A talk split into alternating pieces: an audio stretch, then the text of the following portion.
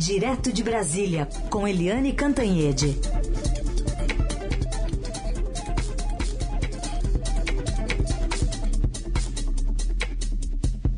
Eliane, bom dia.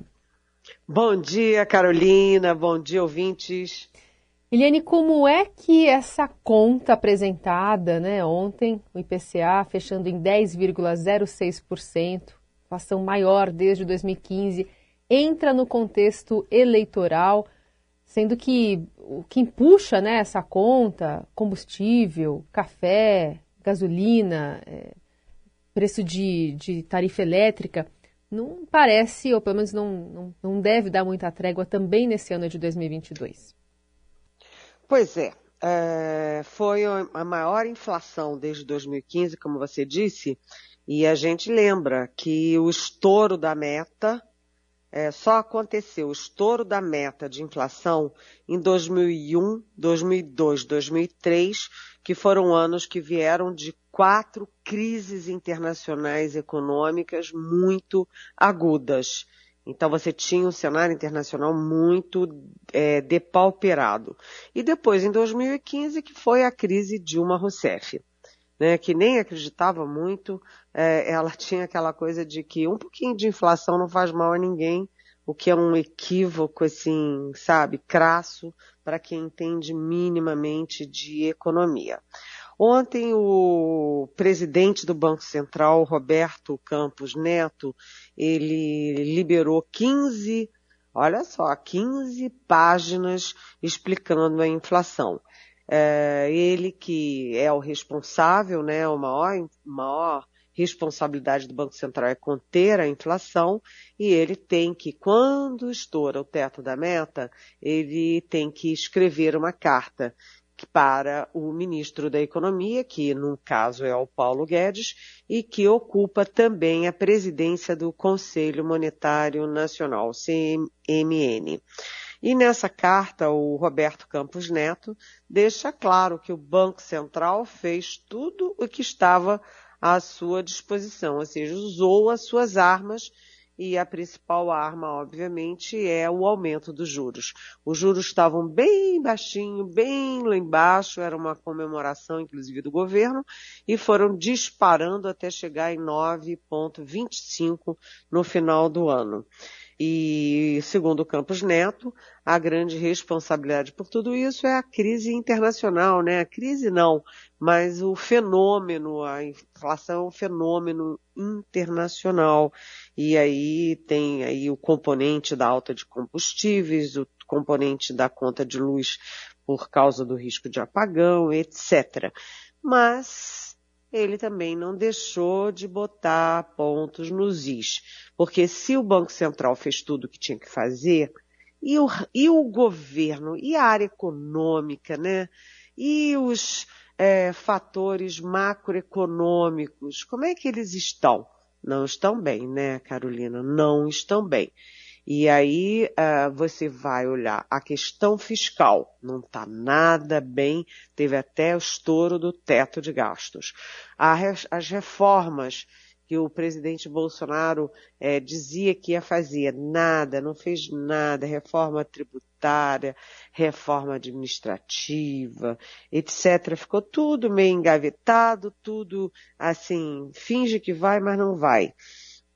E, além disso, o Brasil não tirou proveito de uma grande oportunidade que foi um novo boom das commodities. Com a pandemia, né, o mundo sofreu muito, a inflação no mundo sofreu muito, é verdade, nos Estados Unidos, em todo canto, mas as commodities dispararam. E o Brasil é um fornecedor de commodities. O Brasil fornece minério, Brasil fornece soja, alimentos, poderia ter tirado proveito disso, mas não tirou. Né? Então, é, são fatores que mostram também falta de governo. E aí o estouro, é, esse número que você falou, 10.06, que a gente até anunciou ontem aqui na Eldorado, em cima do laço, mas foi um estouro de 7 pontos é, na na, na, na, meta, né? A meta, o centro da meta é 3,75, a meta é 5,25, portanto, o Brasil conseguiu atingir quase o dobro da meta em inflação. Isto é péssimo, como aliás você me perguntou, para reeleição. Inflação não combina com reeleição. Por quê? Porque o que as pessoas estão discutindo hoje não é se é 10,6 a inflação, se foi é, a maior de 2015 ou não, e nada macroeconômico. As, as pessoas estão discutindo o preço dos alimentos no supermercado e nas feiras, né? É, é, o preço da cenoura, é o preço da carne, é o preço dos ovos, é o preço de tudo e é a falta de comida no prato do brasileiro. Isso para a reeleição é mortal, portanto, entra ali no, no, item número um das preocupações do presidente e do debate eleitoral também. Bom, outro assunto também correlacionado a essa disputa eleitoral é dentro do PT, dentro do Partido dos Trabalhadores, qual plano econômico vai se é, depurando a partir daquela movimentação e, e manifestação do, do, ex-presidente Lula em relação a um revogaço das leis trabalhistas, Eliane? É, isso tudo começou com um artigo do ex-ministro da Economia, da Fazenda, Guido Mantega, né? Era o homem da economia do Lula, é, depois da queda do Antônio Palocci. E nesse artigo ele anda para trás, né? Ele fala em revogar as reformas, em fazer tudo diferente, é, é, menos Estado, mais Estado, mais Estado. Ou seja, na contramão do, de um consenso ali do que, que é preciso para tirar o Brasil desse atoleiro. O Brasil que pode ter em 2022 o pior dos mundos, porque junta recessão com é, estagnação econômica, né? Recessão que é estagnação econômica, neste caso, e a, a inflação.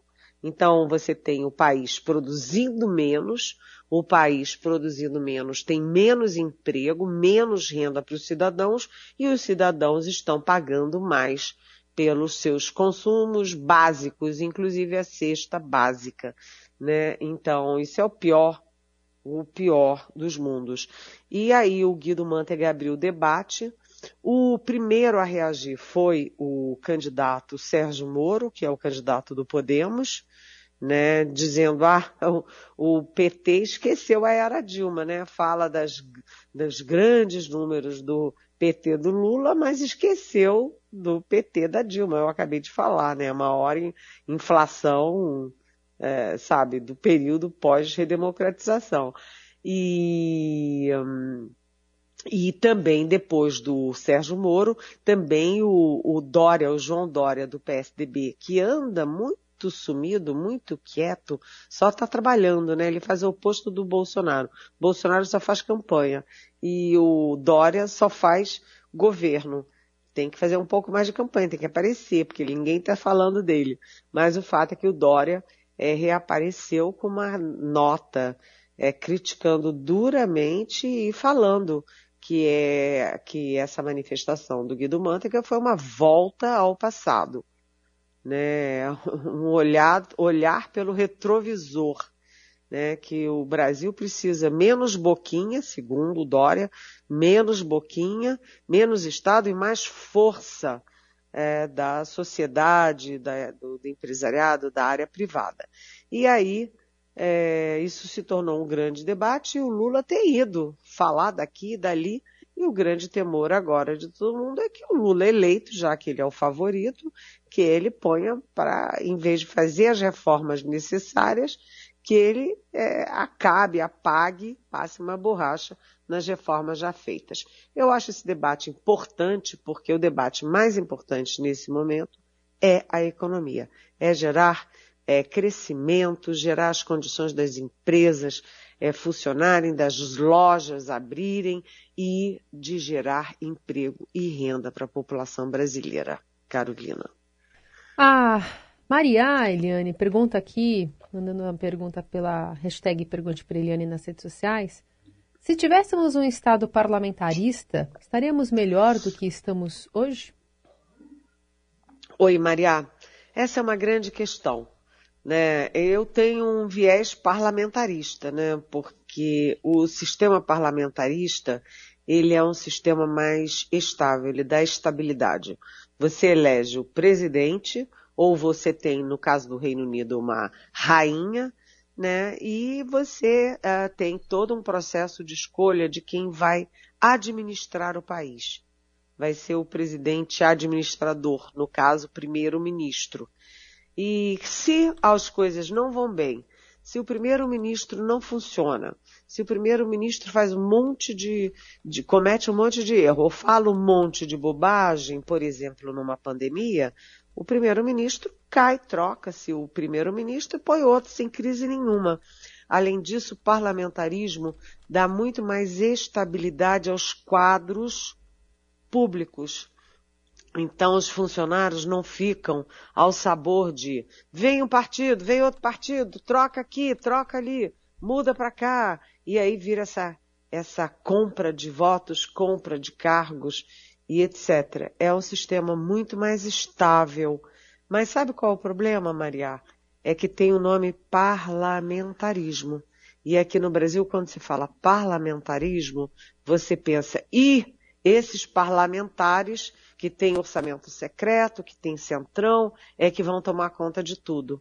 Então, é difícil de compreensão para a população brasileira, mas é um debate que precisa ser feito. Aliás, o presidente Fernando Henrique Cardoso, quando assumiu em 94, tentou conduzir esse debate, porque o PSDB, quando foi criado, era um partido parlamentarista, mas as condições políticas de debate sobre esse tema são muito difíceis. Liane, falando um pouquinho sobre a Omicron, né? A gente está vendo é, o mundo muito preocupado. A OMS fala que metade da Europa pode estar infectada pela, pela cepa até agora, né? Até esse ano ainda. A gente conversou agora há pouco, focando um pouquinho mais no Brasil, com o presidente do Conselho Nacional de Secretários de Saúde, Carlos Lula. E ele disse que é provável que o Brasil tenha batido seu recorde em número de novos casos de Covid desde o início da pandemia mas há uma limitação em cravar esse dado. Vamos ouvir um trechinho. Hoje é como se a gente estivesse fazendo um voo cego. Eu estou fazendo aqui, pilotando um avião, eu estou olhando o aeroporto, mas eu não tenho ninguém me auxiliando para aterrissar esse avião. É como se a gente tivesse voltado lá no início do século XX, onde a gente não tinha essa capacidade de saber em tempo real como está se comportando a doença no país e no meu território. De acordo com dados que a gente pegou com a Impulso, como a curva dos casos, a gente ontem provavelmente teve o maior número de casos desde o início da pandemia no país. Por que, que a gente não consegue transformar isso em número? Porque a gente não tem o sistema do Ministério. Então, desses dados que conseguiram ser cadastrados, que portanto não espelham a realidade, né? É, os casos de Covid dobraram no país, o país registrou 70 mil casos em 24 horas, e com isso a média móvel, considerando os últimos sete dias, também atingiu um patamar aí maior de, do que julho do ano passado. Segundo também o CONAS, hoje entre 10% e 20% dos profissionais da saúde do país estão afastados por sintomas gripais ligados à Covid. E de, ele também defendeu o cancelamento do carnaval, prevê uma explosão de casos no começo do mês agora de fevereiro, defendeu mais restrição de circulação de pessoas, mas também entende que a sociedade está cansada e deve refutar essa nova quarentena. Enfim, um cenário bem catastrófico desenhado pelo esse representante aqui do, do, das secretarias estaduais de saúde, né, governos que estão é, sendo ba bastante atacados também pelo presidente Bolsonaro, Eliane. Pois é, Carolina, a situação realmente é dramática, porque você está tendo 3 milhões de casos por a cada 24 horas no mundo. No caso do Brasil, todo mundo sabe que tem uma explosão, até porque não precisa nem ouvir pesquisa nenhuma, né, estatística nenhuma. Todos nós conhecemos é, famílias inteiras que estão contaminadas, amigos, parentes, vizinhos, é, funcionários que estão contaminados. Todo dia a gente tem informação é, de, de amigos e conhecidos e parentes contaminados. Agora, é, isso deixa a seguinte dúvida: será que teve apagão mesmo no Ministério da Saúde? Porque teve um tal de um apagão, o Ministério da Saúde deixou de é, é, divulgar os dados, os estados estão perdidos aí no voo cego, como disse o presidente, né, o, o, o doutor Lula, e é, ninguém sabe, na verdade, o que está acontecendo. Além disso, você tem um apagão também de testes. As pessoas não estão se testando, por quê? Porque não tem oferta de teste facilmente e porque os sintomas são todos parecidos com gripe. É a gripe, é a influenza, é a dengue, é a Covid. Os sintomas estão muito parecidos. Dor de cabeça, enjoo, é, nariz entupido, etc. Às vezes o diarreia. Então, as pessoas estão se testando um pouco, o Estado brasileiro está fazendo pouco, o governo não está nem aí, né? E as crianças não estão vacinadas. As 20 milhões de crianças não estão vacinadas. As vacinações foram muito rápidas ao longo de 2021. Demoraram para começar, depois aceleraram e depois pararam. Você vê, Carolina, que é, desde é, muito tempo, desde há, há mais de um mês, que está ali na faixa dos 60 e pouquinhos, os, os vacinados com todas as doses, né, os totalmente vacinados, e isso não chega a 70%. Empacou. Empacou. Enquanto isso, as lojas do shopping estão fechando porque não tem mais funcionário. Né? Em três dias, 500 voos cancelados porque não tinha piloto e comissário. Hoje já tem informação de que agências bancárias de quatro estados fecharam porque não tem funcionário. Né? Você tem uma crise no país e você só tem o ministro da Saúde empenhado numa coisa, atrasar a vacinação das crianças. E aí a gente tem a expectativa de começar no domingo aqui no Distrito Federal, a vacinação de 3 a 11 anos, mas a conta gotas, primeiro. E segundo, o ministro disse, olha, vai começar a ter dose para os pais que quiserem vacinar as crianças, quase com desdém. Em vez de dizer, pais, vacine as crianças, vão para os postos, nós temos que cuidar disso. Cadê o, o, presidente? Cadê o ministro da Saúde? Cadê todo mundo dizendo, gente, vamos vacinar, gente, vamos cuidar, gente, cuidado com o carnaval, olha o isolamento, olha a máscara. Não, é tudo ao léu. Agora, dentro disso, Carolina, eu queria te pedir da, licença para fazer um comentário muito, muito curioso nisso tudo, nessa tragédia toda, que é o seguinte. Ontem o Diário Oficial da União traz a criação de um comitê de proteção aos indígenas na pandemia. Pelo amor de Deus, Carolina, é inacreditável. Espantoso. Incrível. O que, que é isso, minha gente? Acredite, se quiser.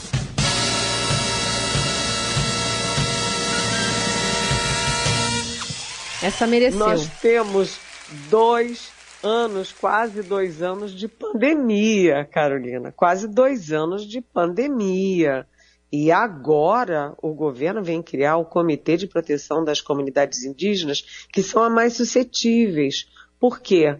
Porque os vírus giram muito nas cidades, né, nas áreas urbanas onde nós vivemos e tudo.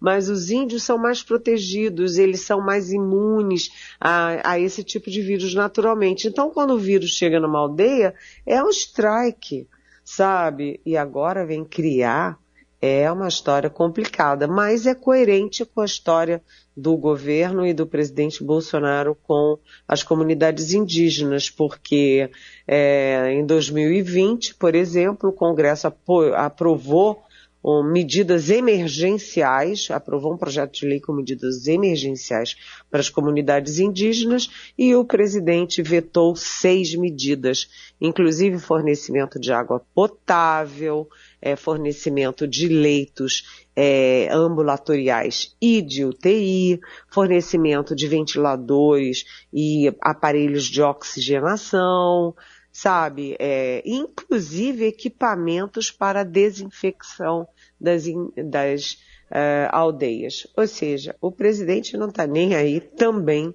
para as aldeias e para os indígenas, mas criar agora, uh, segundo meu colega Demétrio Magnoli, né, é, que é, enfim, é, historiador, não me, não me lembro se ele é, qual é, ele, mas ele é professor, professor universitário e é meu colega no Globo News em pauta, é, ele tem uma suspeita, a suspeita de que o presidente fez isso agora para se proteger contra futuros processos por descaso com as comunidades indígenas.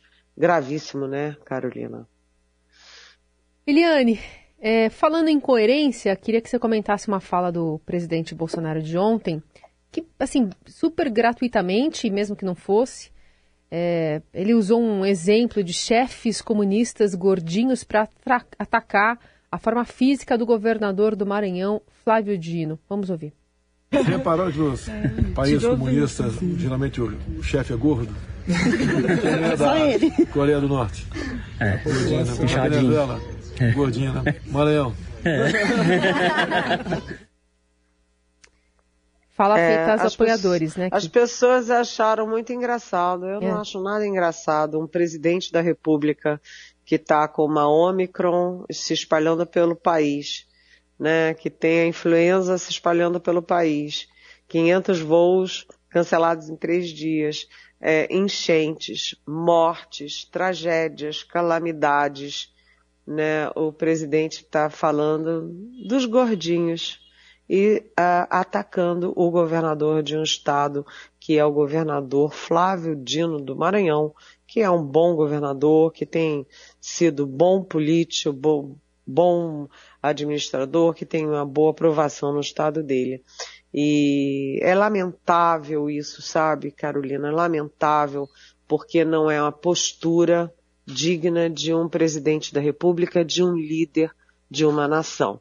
Né? Brincar nesse tipo, é, com esse tipo de coisa nessa hora, provocando um adversário político. É, tá no mesmo nível de ficar andando de jet ski em áreas azuis de Santa Catarina enquanto o povo da Bahia sofria uma desgraça de bom tamanho. Mas a resposta do governador Flávio Dino foi uma resposta adequada. Ele olhou e disse: vai trabalhar. Eu acho que o povo brasileiro concorda com isso. Presidente, vai trabalhar. Essa é Eliane Cantanhede, que responde as perguntas dos nossos ouvintes e está conosco sempre a partir das 9 horas da manhã aqui no Jornal Dourado. Boa quarta-feira para você, Eliane. Até.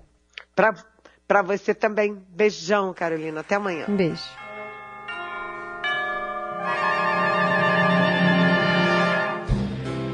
Eu não quero mais mentir. Usar espinhos que só causam dor. Não enxergo mais o inferno que me atraiu.